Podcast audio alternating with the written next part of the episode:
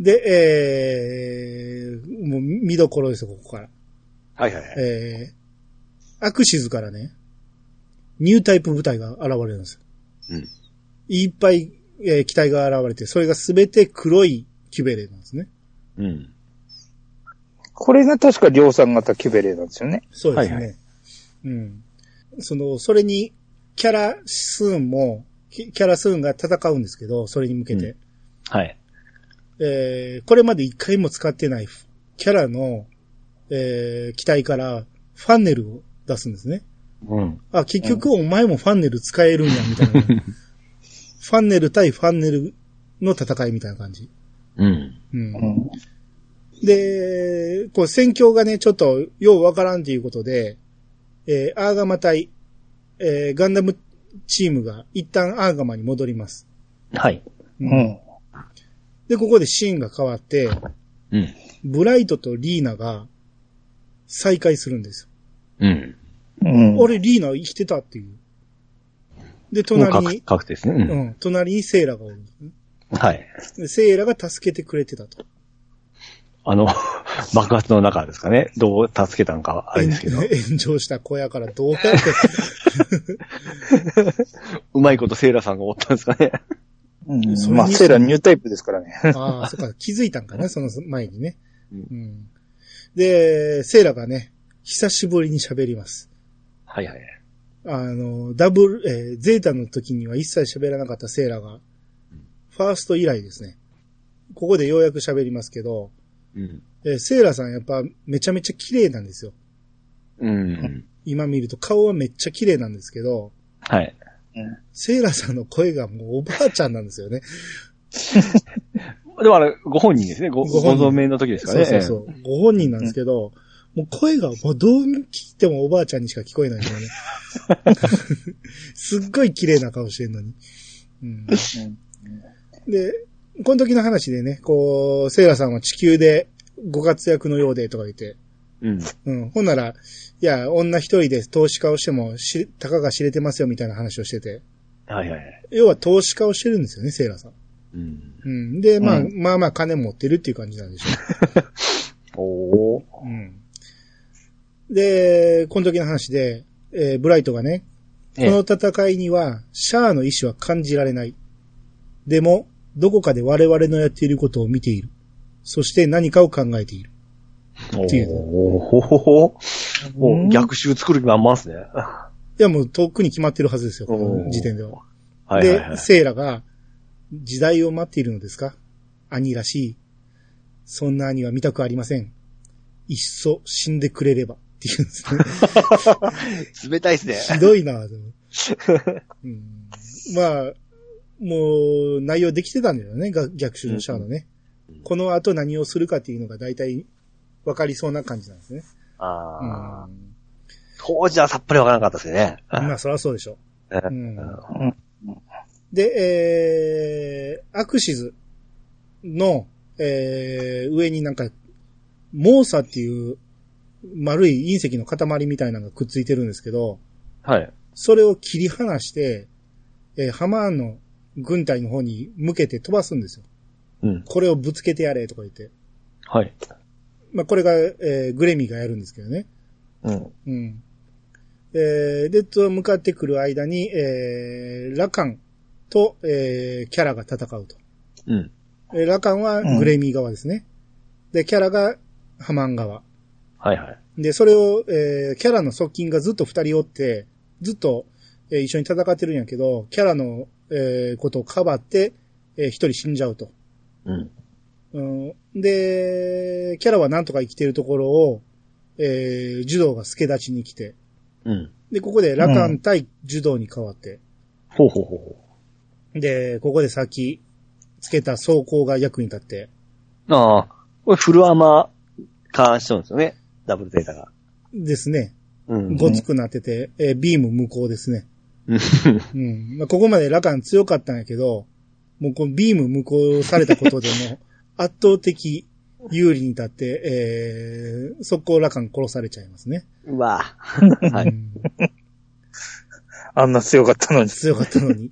うん、で、そう、皆殺しの富野ですから、えーボコボコ殺していきますけど、うんで、先飛ばしたモーサっていう隕石の塊、えーうんこれがまあギリギリ、えー、化するシーンがあったりして、結果、ハマン軍には当たらんかったんですね。はいはいはい。うん。要はコア3にぶつけようとしたんやけど、うんもうコア3にも当たらんかったと。うん。うん。まあ今度はもうアクシズ本体をぶつけたろう言うて、アクシズを動かし出すんですね。はいはいはい。うん。まあアクシズってこんな使い方ばっかりですけどね。ほんまですね。まあえぶつけるか落とすかですよね。ー、でですね。アクシズってもともとゼダンの門にぶつけませんでしたっけ？一回ぶつけてますね。ねあれ、無事やったんですね、あれ。うんまあ、ででかいですからね。まあね。で、えー、その動き出したアクシズに、柔道たちが入っていくんですよ。うん。柔道と、エルと、えー、ルーですね。はいはい。が入っていきまして。で、そこにプル2もね、えー、外で戦ってたんやけど戻ってくるんですよ。アクシズの中に。で、えー、プル2がね、えー、戻ってきたことで、グレミが何してんねんって言って、うん。ほんなら、こう、プルが邪魔するんだとか言って、わけわからんこと言ってて、で、もうしゃあないな、言ってグレミーがね、うん。もう、一緒に乗るんですよ、クイーンマンさんに。うん。もう、膝の上に乗せる感じで。で、さあ、お前を縛ろうとする敵を倒せとか言って、ええ。お前何しに来たんやって話なんですけど、ただ単に膝の上に乗せるだけっていう感じで、すごい邪魔なんですけど、こいつ。うんで、そこにルーとね、エルが来てたんで、はい。えーこのクイーンマンサにルーとエルがやられかけるんですよ。うん。強いですからね、クイーンマンサうん。で、なぜか、ここにおらんかった柔道が遅れて登場するんですね。ー。はいはい。一番最初にアクシズ入ってたんですよ。うん。お前なんで遅れてきたんって感じなんですけど。うん。で、柔道登場して。うん。で、柔道とグレミー二人してね、プル2を説得し始めるんですよね。はいはいはい。うん。あの、柔道はお前操られてると。うんで、、グレミーはそんな奴の言うこと聞くなみたいな感じで、うん。こう説得合戦が始まって。はい。で、グレミーが柔道に、私には戦わなければならぬ大義がある。お前こそ正義も見えないのになぜ戦うって言って、うん。おお、正論やなと思って。うん。で、児童がね、ま、えー間違えてる人はわかると。うん。えーお前らのやってることは間違えてるんやと。だから戦うんやって言って。うん。で、カミユが、カミユの声が聞こえるんですよ、ここで。おここでも。はい。うんでその感覚は正しいとか言って。で、ここにファーとかね、リーナとえかプルの声も聞こえてくるんですね。え？うん。もう、もう最終回近いですから。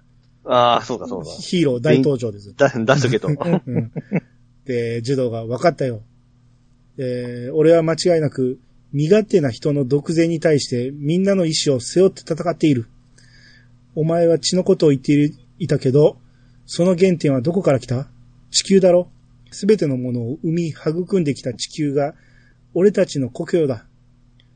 ほにゃにゃららな気持ちなんて、こ、こにゃ、ほにゃららが聞き取れなかったんですよ。何遍聞いてもわからんかったんですけど、なんたらな気持ちなんて、その中の1億分の1だろ。そんなものが原因で争うなら、アクシズの中だけでやってくれ。地球は汚染されてるし、俺たちの頃には古くて腐っている。うん今はね、人類全体がやり直さなくちゃいけないんだ。あんたみたいな小さなことにこだわる人間は倒さなくちゃ地球圏に明日は見えないんだよ。血に縛られたような連中は邪魔なんだよ。えー人間の可能性をちっぽけな自己満足のために潰されてたまるか。っていう、この長台詞を、うん。うん、戦いの最中に言うんですけど、うん。うん。まあまあ、これが言いたかったんですね、このダブルゼータっていうのはね。うん。うん。あんまりピンとこんけどね。うん、で、ここでプルの声が聞こえまして。便利ですね。プルの声が プル2にね、聞こえてね。柔道は優しいことを言ってるんだよとか言ってうん、柔道の味方しろって言ってるんですね。はいはい。うんで、それでちょっと揺らぐ、えープル2にグレミーが、いつまで敵に惑そ惑わされてるんだ。戦えって言って。うん。ほんならもうプル2がわけわからんくなって、やめろみんな消えちゃえ言うて、ビビームを撃ちまくるんだよね。はいはい。で、そのビームがね、えー、ダブルゼータの方に行きまして、ええ。ほんならそのビームをね、ええ。押し返しやってくるんですよ。ダブルゼータが。なんかドラゴンボールみたいになってきますね。うん。そんな機能ついてたかなですよねう。ん。うおー言うて向かってくるんですけど、えもうグレミーがダブルゼータは不死身かって言って。で、まあ向かってきてね、えー、プル2がね、柔道に私のことを連れてってって言って、え。うん。もうここで柔道に、えー、すがりついて、で、柔道が連れて行くんですよね。その、ダブルゼータの手に手に乗せて。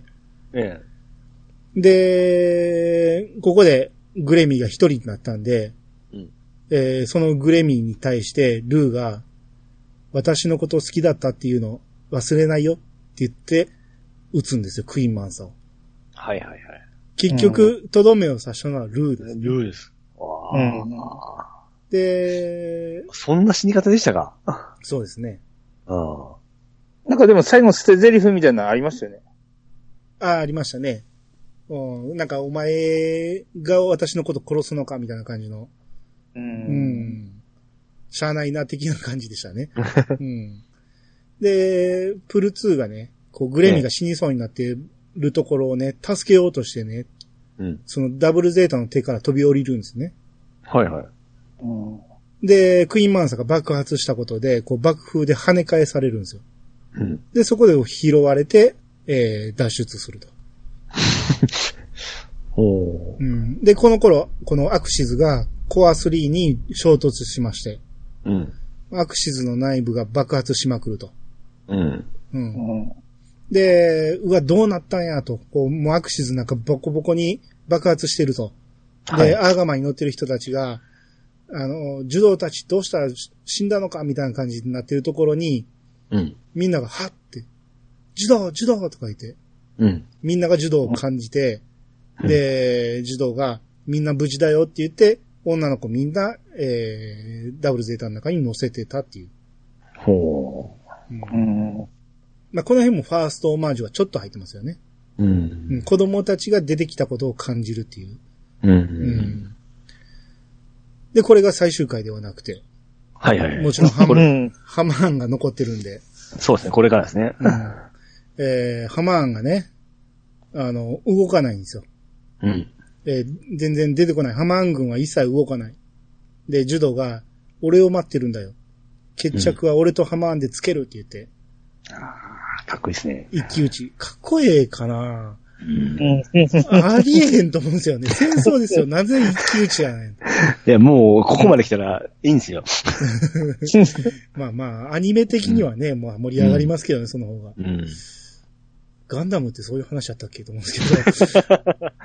うんで、ハマーンがね、久久々出ました。白キュベレはいはいはい。ー。うん。これ、キュベレーマーク1でしょ？無印でしょ？もう最最初のゼータの時から乗っとるやつですよ。なぜかパワーがすごいらしいんですけど、これ。うん。うんえ で、まあ乗ってますからね。まあ、ハマーの力が加わってるんですよね。う。うんんで、こっから一騎打ちするんかと思って、ダブルゼータとキュベレーが向き合ったところに、うん。こう、グレミーのところのニュータイプ部隊がやってくるんですね。うん。で、そのニュータイプ部隊、いっぱいおるのを、えーキャラスーンが出てきて、はいはい。こう、私が相手するとか言って、うん。で、いっぱいおんのに全部自分で、えー倒すんですけど、うん。えー最終的に、えー私がキャラスーンだとか言って戦うんですけど、はい。言ったろう、私がキャラスーパ あっちゅう間に死にます。うん。ー、うん。死にましたよね。うん。ねえキャラが死んだってことは、まだニュータイプ部隊残ってるやろうと思うんですけど、うん。まあまあ、なんとかここはケリはついたんでしょう。ん。う。うん。ここでなんとか、えー一騎打ちになりまして、ハマーン対ジュドはい。えーコア3内に入ります。うん。うん。で、なぜここに引き入れたかというと、えーここがジオンの発祥の地だからだと。うん。うんう。ん。初めて会った場所とか言いましたね。あ、そうですね。初めて会ったのもこうね、そのゆ、うんあ、そうそうそう、そうですね。で、えー、柔道がね、えー、ダブルゼータが、えー、後ろを取られて、うん。羽がいじめにされるんですね。はいはい。うん。うん。で、そのファンネルで、その、撃とうとするんですけど、そんなんしたらお前も、あの、爆発に巻き込まれるぞって言ったら、うん。どうかなとか言って、うん。ほんで、撃つんですけど、その瞬間、えーダブルゼータが上下分離して、コアファイターだけが脱出するんですね。うん。うん、で、えーコアファイターで戦おうとするんですね。うんで、えーペチンって叩き落とされまして、まあね、そりゃ。うんで、外に飛び出すんですね、柔道がね。で、最後は私の手で葬ってやろうって言って、えーハマーンも飛び出すんですね。わざわざですね。うんでガンダム恒例の最後の白兵戦ですよ。うん。なんだと思いきや。うんえーじ柔道がちょうどそこに落ちてた鉄パイプを拾いまして、ええーハマーンを殴る。えー殴られるんやけど、ハマーンがまだ勧誘するんですよ。うん私と一緒に来いと。うんうんまだ言うかと思うよ。で、さらにまた断られて、で、ここで一旦離れたと。はい。ほんなら、私の手で葬ってやろうって言ってたハマーンが、速攻でキュベレーに乗るんですよね。うんで、まあ、キュベレーに向こうは乗ったから、なんとかコアファイターに、えー乗り込みまして、柔道も。はいはい。で、なんとか動かして、逃げようとする、あの、動かそうとするんやけど、うん。えーコアファイターに襲いかかろうとするんですよ。うん。あの、キュベレーがね。はい。だそこに、これまで過去作で死んでいった数々の女たちの幻影。あれ不思議ですよね。あの、柔道関係、あの、会ったこともないやつもおりますよね。そう。しかも、カツもいましたからね。かつもね、ラ、ララーもおりましたよね。ララもいましたよ。全然関係ないですよね。全然関係ないのがいっぱい出てきましたよ。フォーもおったし。で、それを見たハマーンが、えあれは神指弾って言うんですけど、あれ神指おらんぞって思って何回も見たけど。え。いや、でも最後の神優が、あの、白っ子を、あの、仕留めた技でもあるじゃないですか。技？あの時も、あの時も神優が、神優の元にいろんな女が入っていったじゃないですか。うん。うんその部分での神優じゃないですか。あーあー、それをん見たわけか。はい。うん。技ですか、技。で、えーこの幻影パワーがね、炸裂しまして、はい。えーこれまで動かなかった、あの、ダブルゼータのそれぞれの機体が、なんかひ、びえー見えない力で引き寄せられて、うん。えーみんなの力がガンダムにとか言って、こうガンダムになるんですね。うん。うん、勝手に動くわけですね。で、児童が、あなたには見えているはずだ。戦いで無駄死にした人の意志が、無駄死にしたって。失礼な。さっき初めましてだった幽霊ばっかなのに。そう。無駄死にした人の意志が、とか言って。うんで、ここから1対1でまた戦うんですけど、ええー、キュベレがね、ちょっと壁のところで隠れてて、え。うん。出てきた、えーダブルゼータを切りかかろうとしたら、えープルの声が聞こえてギリギリで避けれまして。うん。で、最後の人たち、えーお互い、えー切り合いまして。うん。で、ハマーンが、相打ちと言いたいところだが、私の負けだなって言って。うん。なら、ファ、な、えー、ジュドーが、なぜもっとファンネルを使わなかった？ハマーンが、一騎打ちと言ったろ？って言って。で、ジュドーが、その潔さをなんでもっとうまく、えーなんでもっと上手に使えなかったんだ持てる能力を調和と協調に使えば地球だって救えたのに。なアステロイドベルトまで行って戻ってくるっていうのはな、人間がまだ地球の重力に惹かれて飛べないって証拠だろあ、これ重い、これ重いセリフですね。うん。これはいいセリフですね。ね。で、児童が、だからってこんなところで戦ったって何も、な、そうさ。坂しいお前らのおかげで地球にしがみつくバカどもを抹殺できなかったよ。うって言って。うん。すべてお前たち子供がいて、下がれって言って、こう、キベレが動き出して、えで、帰ってきてよかった。え。うん。強い子に会えて。って言って壁にぶつけて自爆するんですね。うん。で、ハマーがふわってこう、旅立つような感じになりますね。ですね。うん、まあこれで、えーハマーンが死んだことで、うんえうんい一個いいですか？そこの戦闘で。ー、はいはいはい。あのー、ハマー、神へ柔道の覚醒のハイミガキャノンをぶっ放して、うん。あれを、あのー、キュベレが受け止めるじゃないですか。あ、はいはいはい。受け止めて、まあ、あのー、大破はしましたけども、うん。あのー、機体がボロボロになっただけだったじゃないですか。うん。あれもすごいパワーですよね。ニュータイプパワーなんですかね、あれ、防いだのは。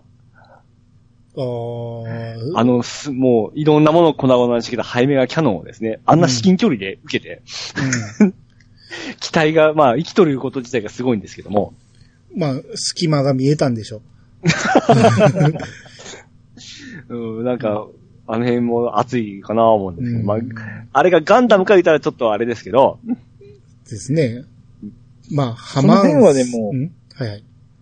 その辺はもう突っ込んでると、ダあブルゼータはね、もうしょうがないですよ。そうですね。ビーム弾いちゃうし。ここが好きかどうかで分かりますからね。うん。そうね。まあ、その辺はゼータで多少のね、体制はできてますよね。うん。うん。で、えー、こう、コア3がこれで爆発しまして、うん。で、逃げようとするダブルゼータがやっぱり壊れて動かないですね。うん。で、瀕死のプルが寝込んでたんですけど、うん。えーブリッジまで来て、で、こう、私の言う通りに撃てば、お兄ちゃんは助かるよって言って、うん。で、ネイルアガマのハイメガ粒子砲を撃たすんですよね。うん。えー全く見えてないところに。で、そこにバーンって撃ったら、来た受動だって言って、こう、ビーチャーたちが、うん。全く見えてないのに感じるんですよね。なんか俺もガンダムのおばあちゃんっぽいですよね。そうですね。で、うんここからコアファイターからこう手を振って、受動が戻ってくるんですよ。うん。そんなとこから手振ってたら、まだまだ離れてるぞって思うんですけど、いつまで手振るつもりかわからんけど、って言って戻ってくるところに、地球連邦軍と英語の艦隊がやってくるんですね。うん。で、柔道が今頃来るなんて、大人たちはー言うて、怒りをあらわに。はいはいはい。うん。で、ここから最後の下りですけど、えー、ミネバがね、影武者だったっていうのを、えー、ミネバ本人が言うんですね。うん。うん。うん。グリプス戦以来、ザビ家の後継者は行方不明っていうのが、えー、話があったらしいんですけど、それはほんまやったっていうことで、うん。ミネバは行方不明やったらしいんですね。うん。うんで、戦いが全部終わって、児童が、もうストレスが溜まりまくってて、うん。もうブライトンに怒りをぶつけまして、ええ。ほんなら、俺を殴って気を済ませろって言って、ええ。それを容赦なくぶち、ぶち殴るっていうね。う。うんん。っていうので、まあこれでまあ大体一件落着っていう感じなんですけど、ええ。えー、最終的に柔道、ちょっと間が空いてるんかなうん。うん髪型とかが変わってるんで、ちょっとそうですね日が変わってると思いますけど、うん。柔道とルーが木星に行くと。うん。うん。なぜこの二人なんかっていうのがあれですけど、えーその、これから出発するっていうとところを、リーナがね、うん。会わずに見送るって言うんですよ。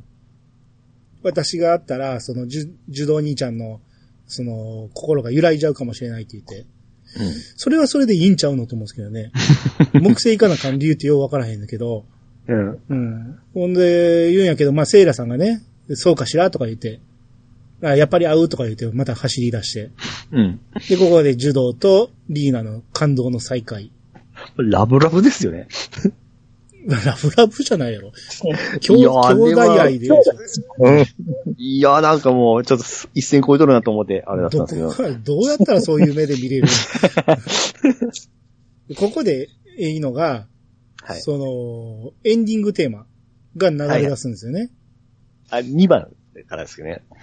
うん。まあまあでもいい感じじゃないですか。ええ。作中にね、被せて入ってくるっていうね。うん。いや、いい使い方やなと思って、ここで流れる感じはいいなと思って。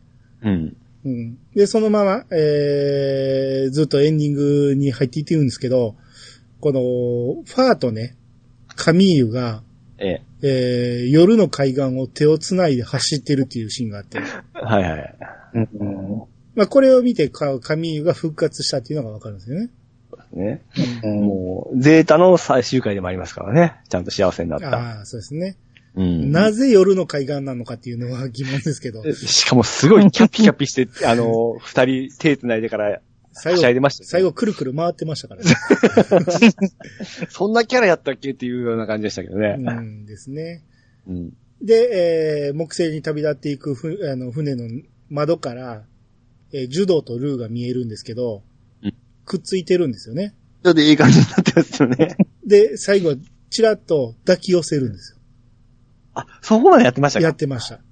おージュドーがルーを抱き寄せるっていうところまでちっちゃく映ってまし あしかもあれ、ん？できていますよね、あの。た。あ、だそういうことでしょ。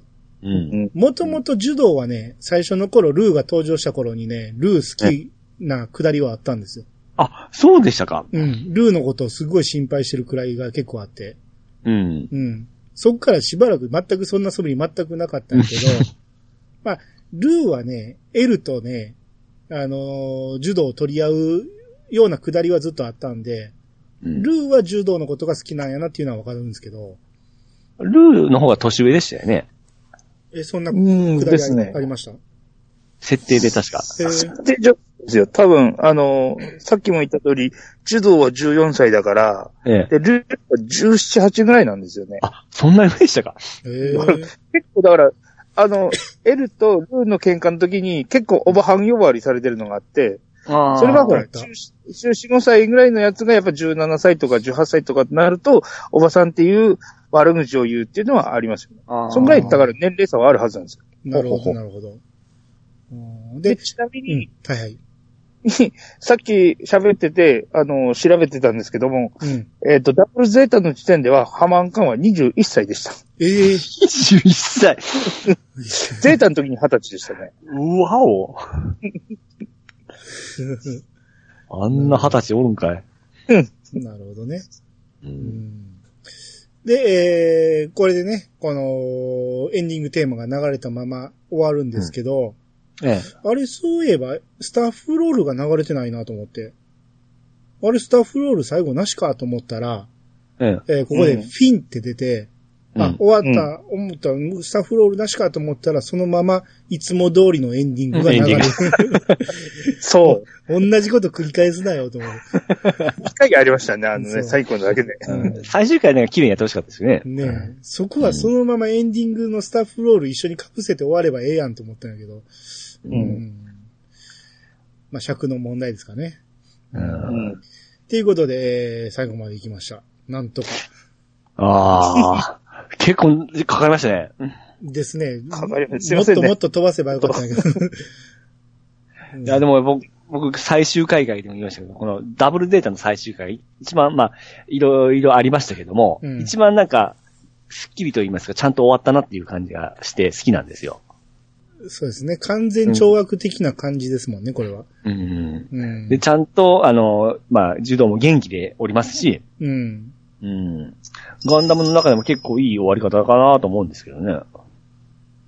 あまあ確かに、そのゼータがね、最後、髪がふわーってなった感じで終わっちゃうっていうのがあったんでね。うん。うん。それからするとダブルゼータの方が、終わりの方が、めでたしめでたしって感じはありますね。う。うんん。まあ、ファーストもめでたしではあったけどね。うん。うん。でもなんか、あメデスも、合流したとこで終わったじゃないですか、あれ。うん。あ、そっか、その後が好きなんですね。そうです。しっかりちゃんと、あの、誰がこうしてっていうのがはっきりしとるんで、で、あの、神にもちゃんと元気になってくれましたし、うん。うん。あの辺があって、また曲も相まって、すごい好きなエンディングなんですけどね。うんこれ、木星に行った目的とか、その後の話ってどっかに出てくるんですか？あの、一応本とかいろいろ、あの、派生しとる中で出てくるみたいですよ。ああ、わかりますよ。うん。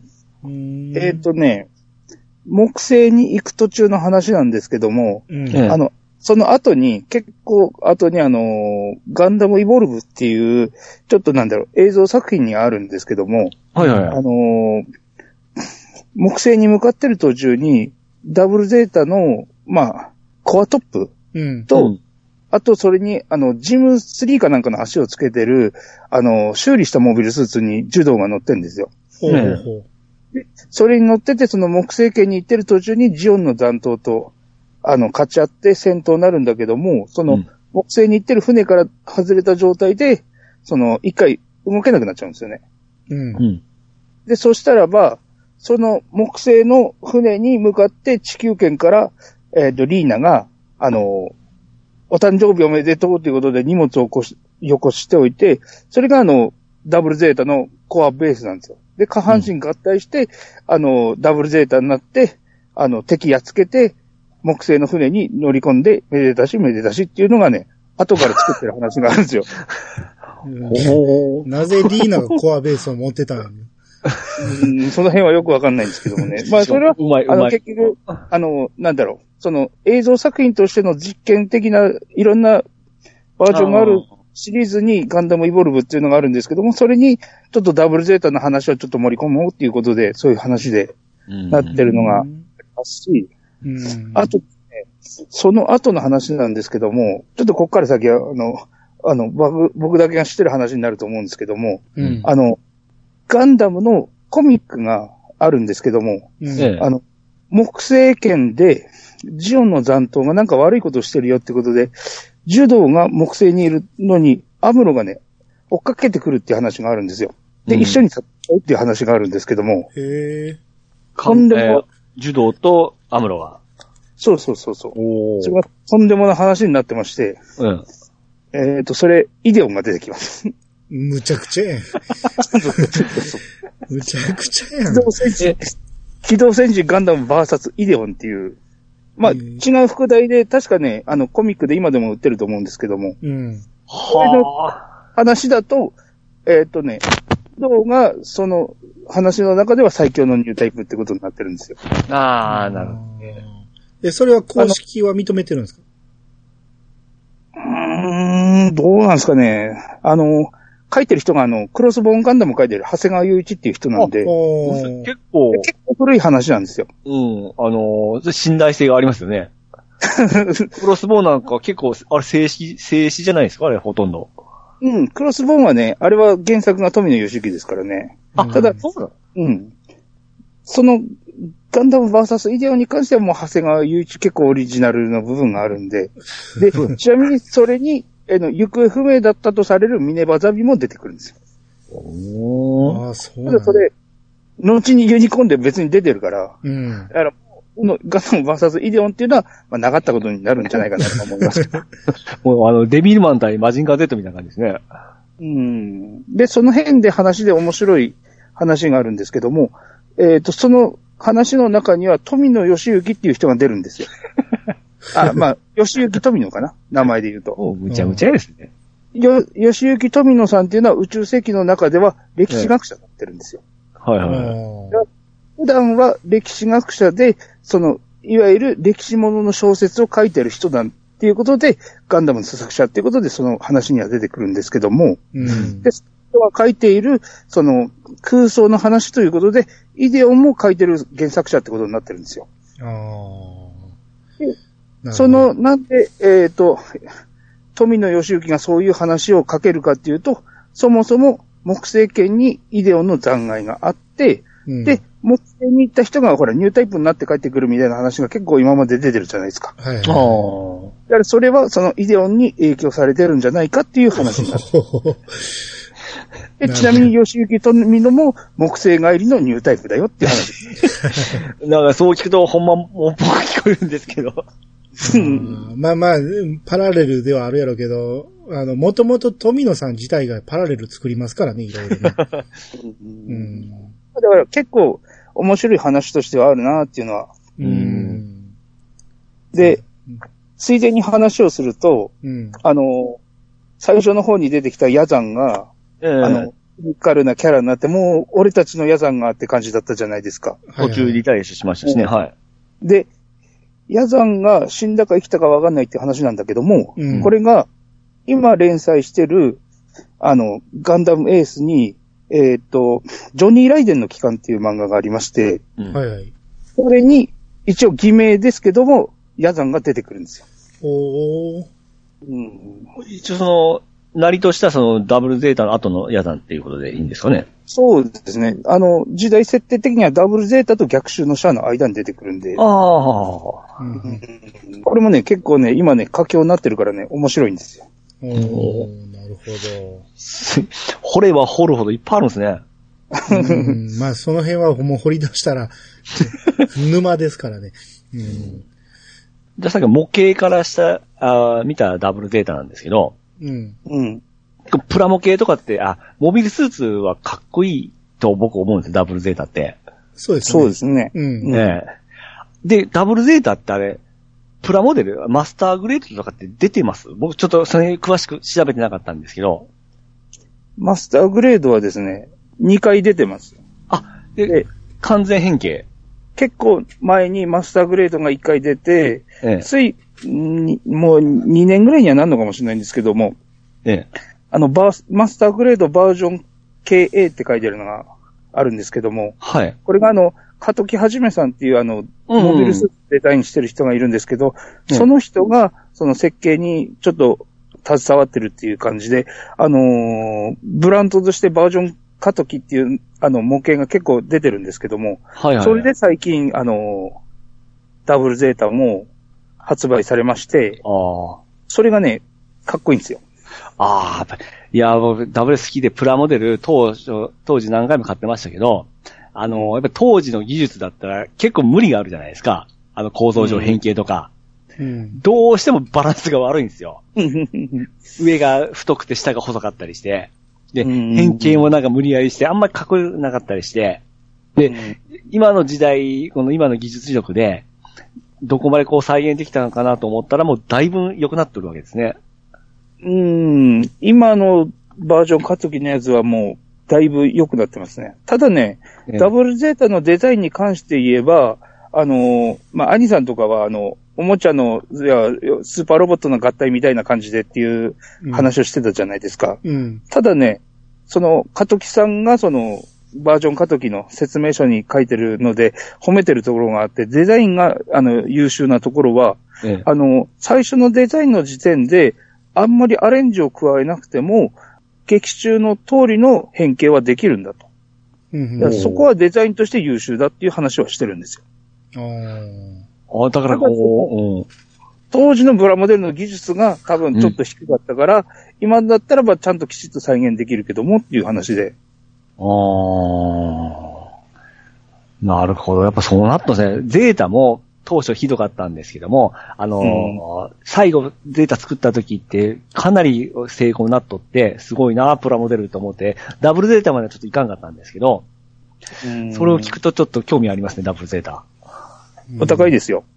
あ、マジやっぱりそうですか？うん確か6000してたんじゃないかな、最新のやつだと。うん昔あの、ハイコンプリートモデルっていうシリーズがあって、あの、プラモデルじゃなくてもう完成されとる状態ですよね。うんうん僕あれは買って遊んでたんですよ。あれってプラモと違って、まあ、ポロポロ壊れないんで、変形もよくできて、まあ、おもちゃ感覚で持ってたんですけど、うんあれでもやっぱりちょっと、デザイン的にはちょっと不細工だったんですけどね。うんあれも、ちょっとプロポーション悪かったですもんね。うん。けど、遊べるレベルだったんで、すごい持ってましたね。ただね、プロポーションはいいけども、今のやつってあんまり、あのー変形を戻したりしたりっていうのは、やっぱりややるとガタガタになるんで、うん僕だったら普通に2個買いますけどね。なるほど、あの、あの、変形しとるときと、あの、あ分離しとるときとか、あの、ロボットのときいうことで。うん、うんそうですね。あと、ダブルゼータのプラモデルの話になると、最近ね、結構ね、HGUC とかで、新規で作ってるやつとかがあるんですよ。はい。で、最近、うん、今年になってからなんだけども、R ジャジャが発売されました。あれじゃじゃもそれ、ツイッターで見ましたね。うんうん。はあ、じゃ随時全部バウとかもあるんですか？バウはね、結構前の段階で出てるんで、あの、バウの新しいやつが、100分の1で、RE モデルつってあの、マスターグレードよりちょっと簡易なものなんだけども、あの、プロポーションとかデザインとか良くなってるやつが、100分の1で、それも、でも、ここ数年の間に出てますね。去年とかかもしれないけど。なるほど。うん。ああ、やっぱり当初、その、ダブルデータってやっぱり、すごい変形やら分離やらいろいろあったんで、プラモの技術が追っつかんかったんで、かっこよかったんだけど、プラモはちょっと残念なのが多かったんですけど、うんここへ来てそんなにレベルがアップしたんですね。そうですね。だからさっき言ってたドーベンウルフ、あ、ドーベンウルフって言いましたっけ？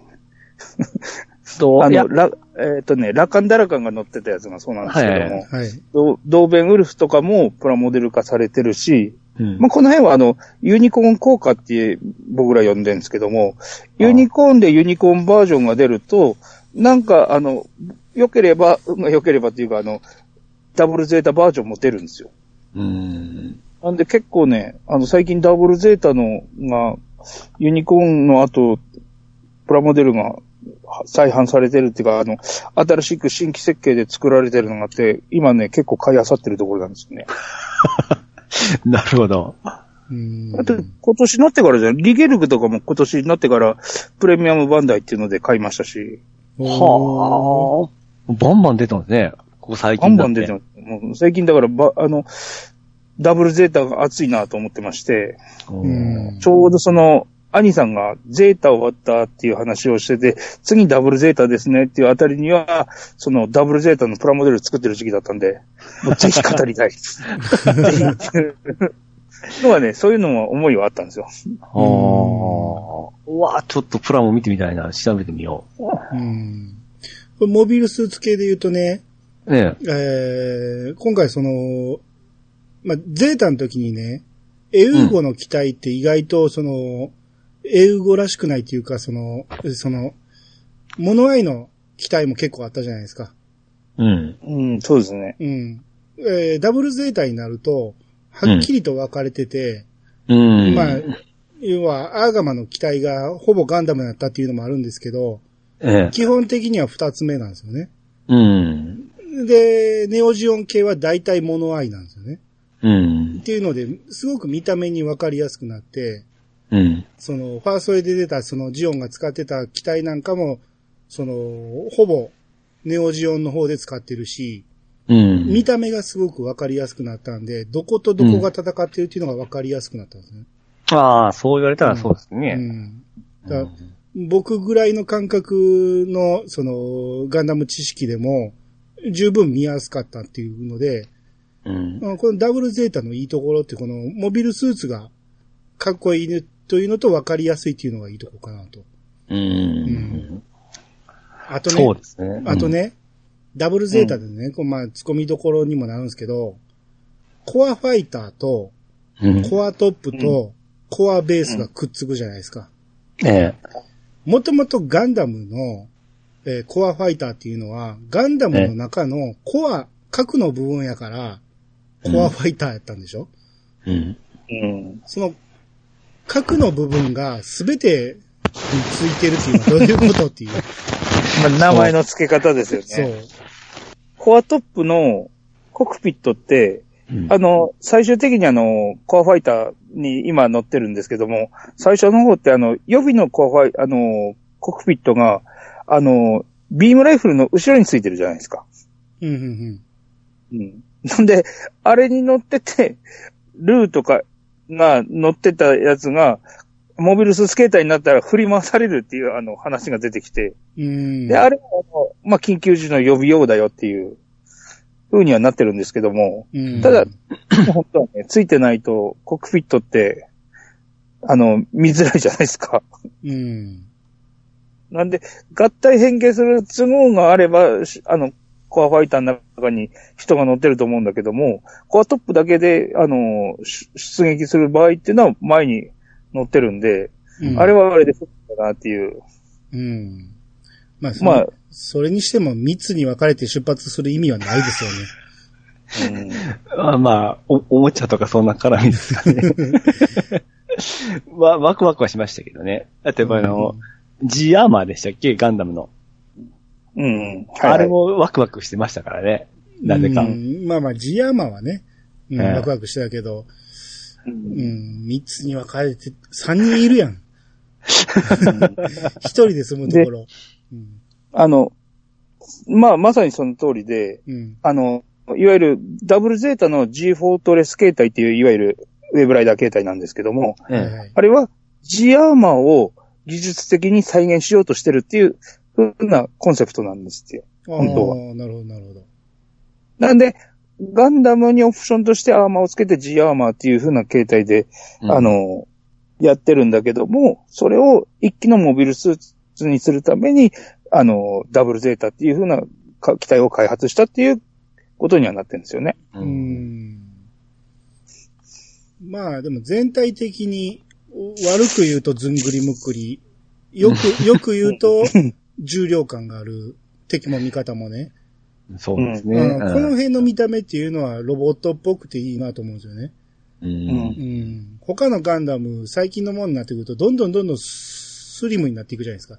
う。うんん。これぐらいのずんぐりむっくり感の方が、ロボットらしくていいですよね。う。うんん。そうですね。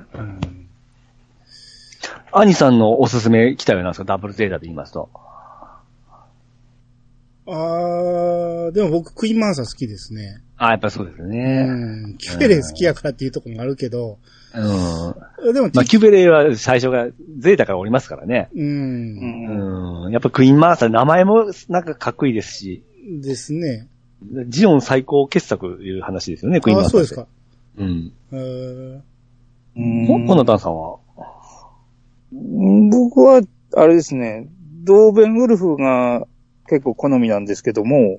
はいうんドーベンウルフって、もともと、あの、これ、ストーリーの話と別なんですけども、ええ。デザイン的には、ガンダムをイメージしてるらしいんですよ。ほう。ほうほうほ。であの、ジオン側もガンダムを開発しましたっていうコンセプトでデザイナーが書いて、あの、元々の名前が G5 っていう名前なんですよ。で、それ、が結局敵にもガンダムがいるのが分かりづらいよねっていう話で結局そういうのをデザインを物合いにしたりとかっていうので、ドーベンウルフっていう名前になってるんですよ。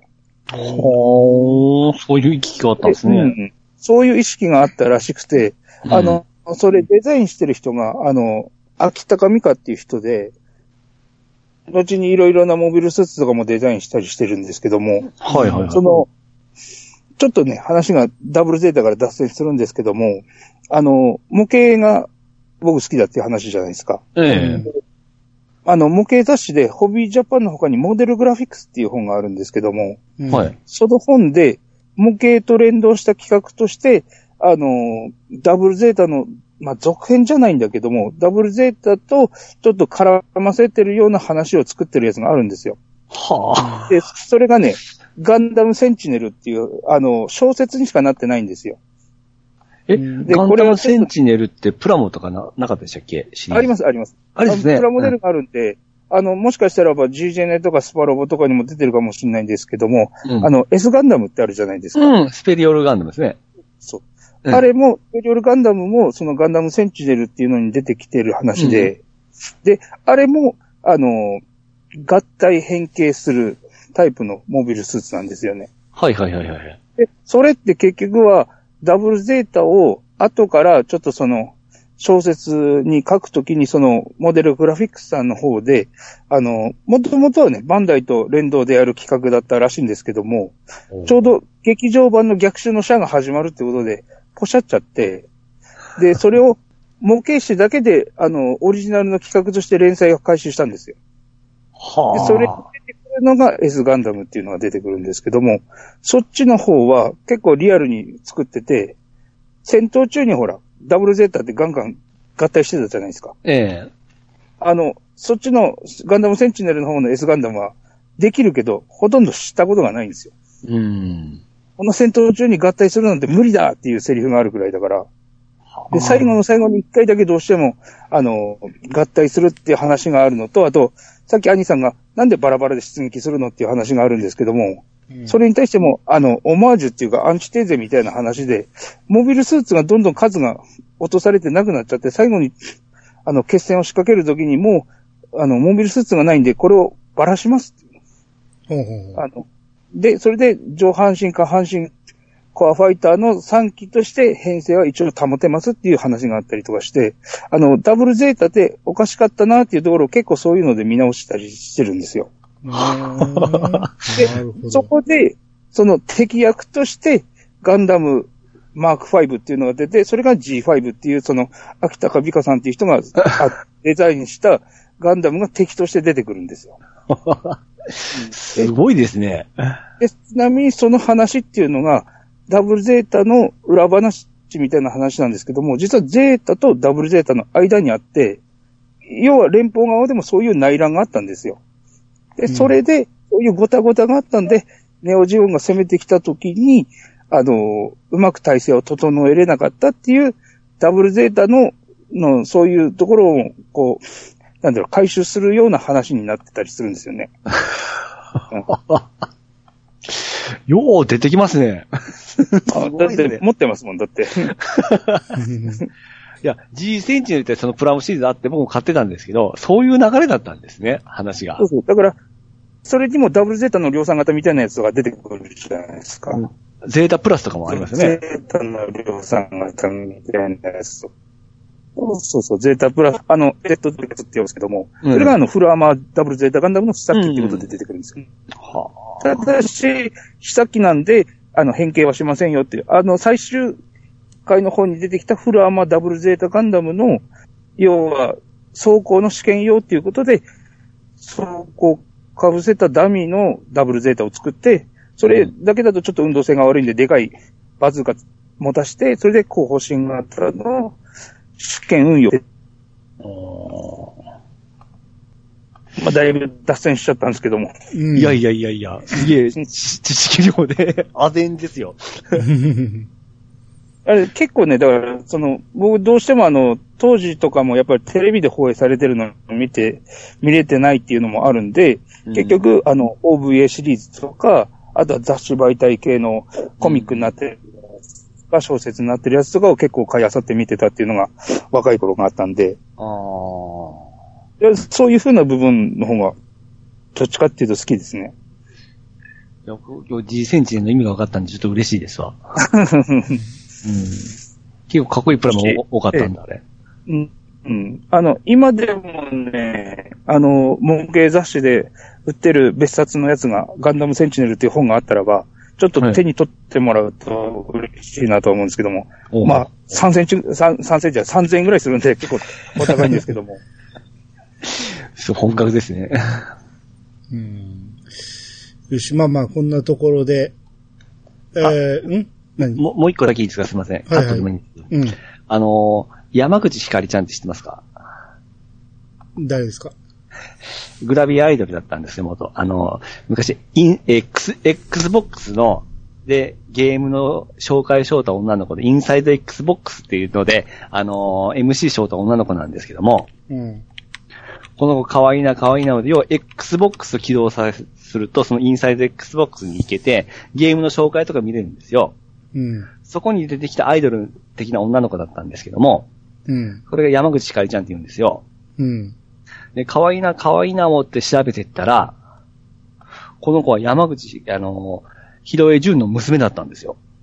うん。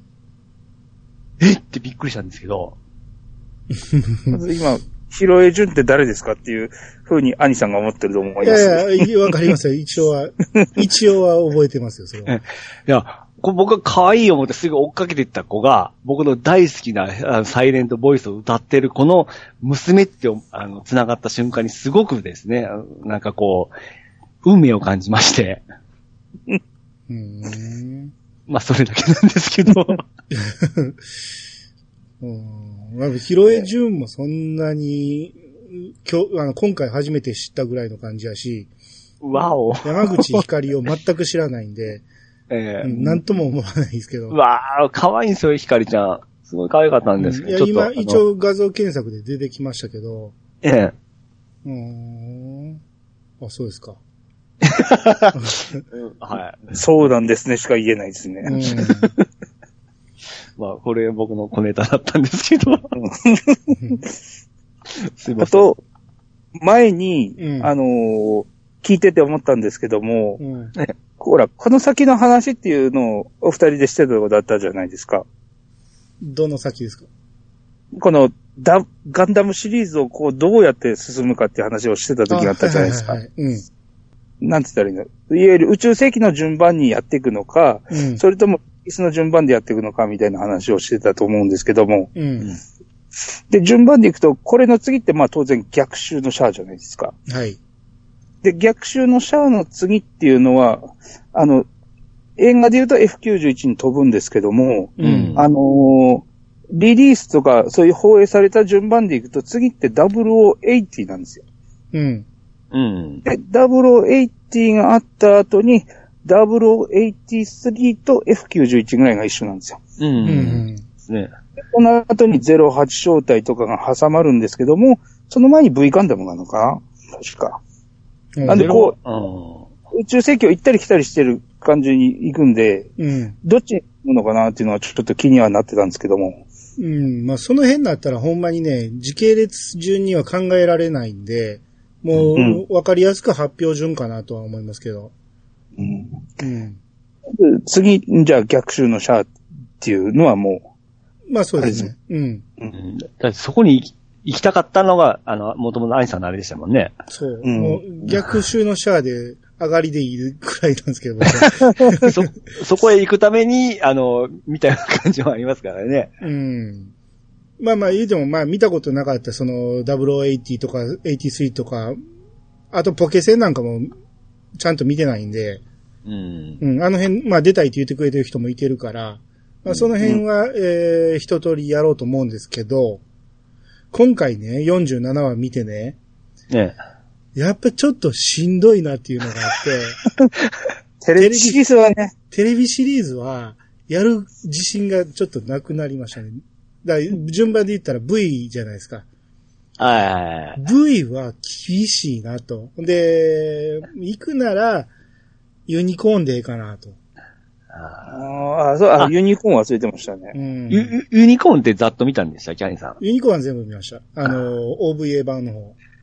僕まだ途中、途中僕もざっとなんですけども、あうん今言うべきじゃないですかね、あの、っていう名前で出てくるじゃないですか。うんうんうん。言う、べきではないですね。あ、見てみてストップ。はい。はい。はい。まあ、うんあの、ピチさんにネタバレになるから、あ言わないっていう感じですかねい。や、僕いやいやは一応見たんですよ。あの、ユニコーン見てない人もいてるやろうから、一応はそれは言わない。う。うんん。うん。まあまあ、その辺はね、ここから始まってる話でもあるんで、うんいずれそういう話も出てくると思いますし、はいはいはい。うん。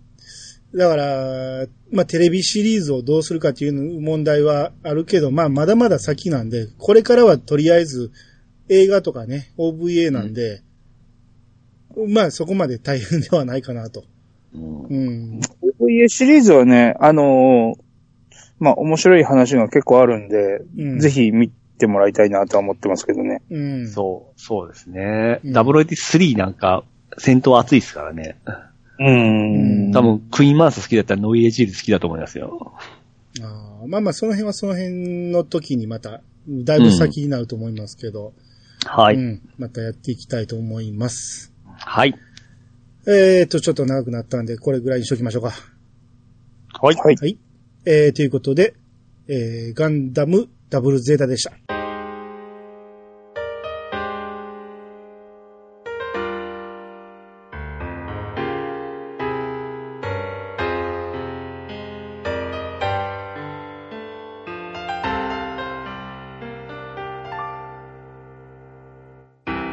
はい、エンディングです。おい。えっ、とね、えー、エンディングでちょっとネタ何個か掘り込みますけど、うんあの、僕、ガンダムファーストゼータと見てきて、ゆ、唯一じゃないけど、ダブルゼータが勝ってるところ、あおあ。あの、女の子が可愛いっていうところが、あ僕はあー大きいと思うんですよ。あ。もう、これまでってね、まあ、ゼータはまだね、エマさんとか好きやけど、うん言うてもまだそんなに可愛い人多くなかったんですよ。うん。うん今回は、意外と、ルールかも、うん。あの、途中変な髪型しますけど、基本的にはすごく美形やし、うん。好きなんですよ。うん。で、L もね、うん。性格とかそのちょっとボーイッシュな感じするけど、まあ、き綺麗な顔してるんですよ。そうですね。うん、で、一番好きなのは僕はやっぱりプル2なんですよね。まあ、そうですね。う。うんん。プルも良かったんやけど、プルはやっぱ子供っぽすぎて、はいはい。その、あの、子供っぽさを抜いた、その、プル2っていうのはちょっと完成形かなと。うん。っていうところで、やっぱりその辺だけでも見てて楽しいところはあったんで、さすが妹大好きっ子ですね。いや、そんなことはないよ。別に妹属性はないけど、うん、まあまあでもプルは、プル2は可愛いなと。可愛いですようね。ん。声優さんがまあ残念でしたけど、あ、そうなんですか。あ、もうお亡くなりになっちゃったんで。あ、そうなんですね。う。うんん。去年でしたっけ？一昨年か去年そう、ぐらいそうですね。うん。ああ。あのー声優の話で言うとね、うん。戸谷浩二さん使いも、すぎ問題っていうのがあるんですけど、はい。おあの、マシュマーの部下やったゴットン。うんこれ、後にキャラの部下になって、最終的にこいつが一番偉くなるんですけど、うん。えーこの人の声がめちゃめちゃいっぱい使う、使い回されてるんですよね。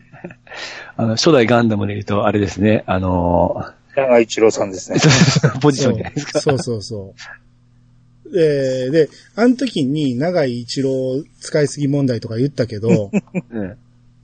実はこの戸谷さんって、うん。あの、めちゃめちゃガンダムにも出てるんですよ。そんな古い人ですねえっ、とね、ちょっと待って。このガンダムのところね、うん。名前が載ってるんですけど、まあわからん名前が多いですけど、うん読んでいくと、マーシー、ボラスキニフ総長、知らん。ウラウラガン注意、うん。カンプ、うん。クランプ注意、あ、クランプわかる。はい。コズン、うん。えーコズングラハム少尉ね。コズンはわかるじゃないですか。ああ、わかりますわかりままマリガン注意。で、リー・ホアン、ロス、えー、マクシミリアンとか、他、他って書いてるからまだまだおるんですよね。すごい出てて、あと、ゼータにもまあまあ出てるし、おー。ゼータやったらカクリコン。あはい。うんあ、そうで一緒ですね。うん。とか、す。ああ。ダブルゼータやったらこうゴットンと、あとオーギュスト・ギュダンと、ギダンとか、うん。あとモブにも結構出てるんですよ。うん。終盤出てないけど、途中まで毎週のように何かやってましたから。あ、何なんですかね？あの、まあ、暇いたらあれですけど、なんかあるんですかね？契約か。まあ使いやすいんかな。うんうん。あと、まあ声優話で言うと、うんあの、L の声優さん、あーはい。原、うん原さんですね。うん、が、えー、僕の中ではね、えあの、バイファムのええシャロンなんですよ。はい。えー喋り方も似てるから、もうほんまそっくりなんですけど、うん。まあ、たバイファムのシャロンはね、もう、ボーイッシュを通り越して下品な感じなんですけど、うん。えー今回これをちょっと調べてみたら、あの、蘭世なんですね。そうです。えっ、と、蘭世。江藤蘭世なんですね、あの、うんときめきトゥナイトの。はい。あ、同じ声やったんや、思ってびっくりして。あと、スラムダンクのあの、マネージャーの声もね。そう言ってましたね。ええうん。が、L の声で、ああ、こんなところにあんねや、と思って。あと、リーナとあの、エマさん一緒ですよ。でも俺、リーナの声どっかで聞いたと思ったら、そこか。そうです、そうです。ああ、そっかそっか。でルーはもう、有名でしょ。どこでも聞く声でしょ。ルー誰ですか？松井、えー、な、おこさんですか何に出てあります？今、だってコナンのあの、えー、コナンのあの、ラン姉ちゃんの親友で、おるじゃない、金持ちの。ああ、その子？その子、その子。あ、マジですか？ええそう言われてそみればそうですね。のうん。うん。で、鬼面組のウルチエ。ムルチェの声忘れたわ。あーこフル株っすよ。うん。大ベテランですよ。ですね。ほんほんほんうん。で、あもうさっき言ったプルの声の人もね、プルとプル2の喋り分けもすごいじゃないですか。うん。うん。うん。プルがカンカンカン声やったのに、プル2になるとすっごい落ち着いた感じで喋ってるし。うんう。ん。もう、正直、今、あの、なんですか、あの、ウィキペディア見ながらやってたんですけど、プルとプル2が同じの人って初めて知りましたよ。あ、ですよね。見ないもんだって。うん喋り分けがすごいですよね。うん、それすごいと思いました、今。だから二人の会話もあんのに、同じ人と思えんぐらい喋り分けてますから。うん。全然然気ませんでした。気まぐれオレンジロードの妹もくるみの声もこの人ですね。ああ、あうんそっかそっか。オレンジロードで言うと、その L の声が光ですよね。うん。ああ、そうですね。うん。面白いですよね、このミト。ですね。うんで、この、柔道の声の人って他なんかやってるんですか？あれですよ、あの、有名なとこで言うとあれです。やってやるぜの。ダンクが。ダンクが。ああ、それはちょっとわかんないですね。あ、あれでしょ？あの、フランキーとかやってるんじゃないですか？今。えー、そうなんですか？ワンピースで言うと。違いましたっけ？ワンピースに出てるのは聞いたことありますけど、僕ワンピース見てないんですけど。へえ確か。ワンピースのフランキーそうだったと思ってたんですけあ、どね。ほんまや、フランキーや。フランキーとジャンゴもやってるね。スーパーって言ってる人ですね。へえ。あ、そういうのピンとこんなんですね。あ いや、ピンとこないですよ。いや、アニメ見てないですからね。ワンピースはほとんど。あ今見たら、あの、燃えるお兄さんの国王健一も、ああそうでしたね。八尾さんやったんですね。うん。おー。まあまあ、いろいろ。えー、まあこの辺見てたらちょっとキリないんで。お前止まらない。ですね。まあ、えー、そんな感じで、えー、ダブルゼータをお送りしてきましたけど、まあ、さっきも言った通り、そのうち逆襲の車をやりたいと思いますんで、はい。はい。えー、まあちょっと先になりますけど、えー、その辺はまたお楽しみにということで、おーい。はい。えー、今日はこれぐらいにしときましょうか。はい。皆様からのお便りをお待ちしております。メールアドレスは、いやさが .pc、アットマーク、gmail.com まで。ハッシュタグは、ハッシュタグ、いやさがをつけて投稿していただけると、番組内で紹介するかもしれません。ということで、アニメじゃない。お相手は、兄と、アニメじゃない？ピチカードミルクと、本当のゴートさ、こなたんでした。またお会いしましょう。さよなら。さよなら。さよなら。